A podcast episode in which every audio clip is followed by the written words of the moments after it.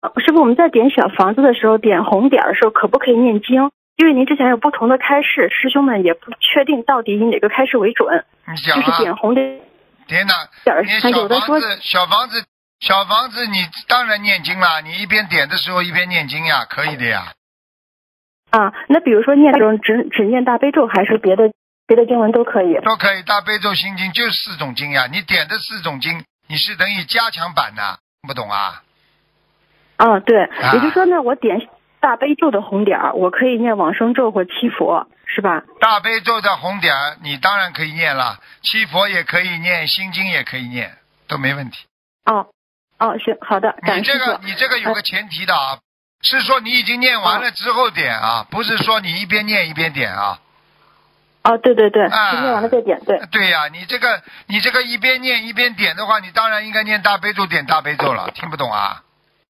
哦，对对对，是的，好的，啊明白了，感恩师傅。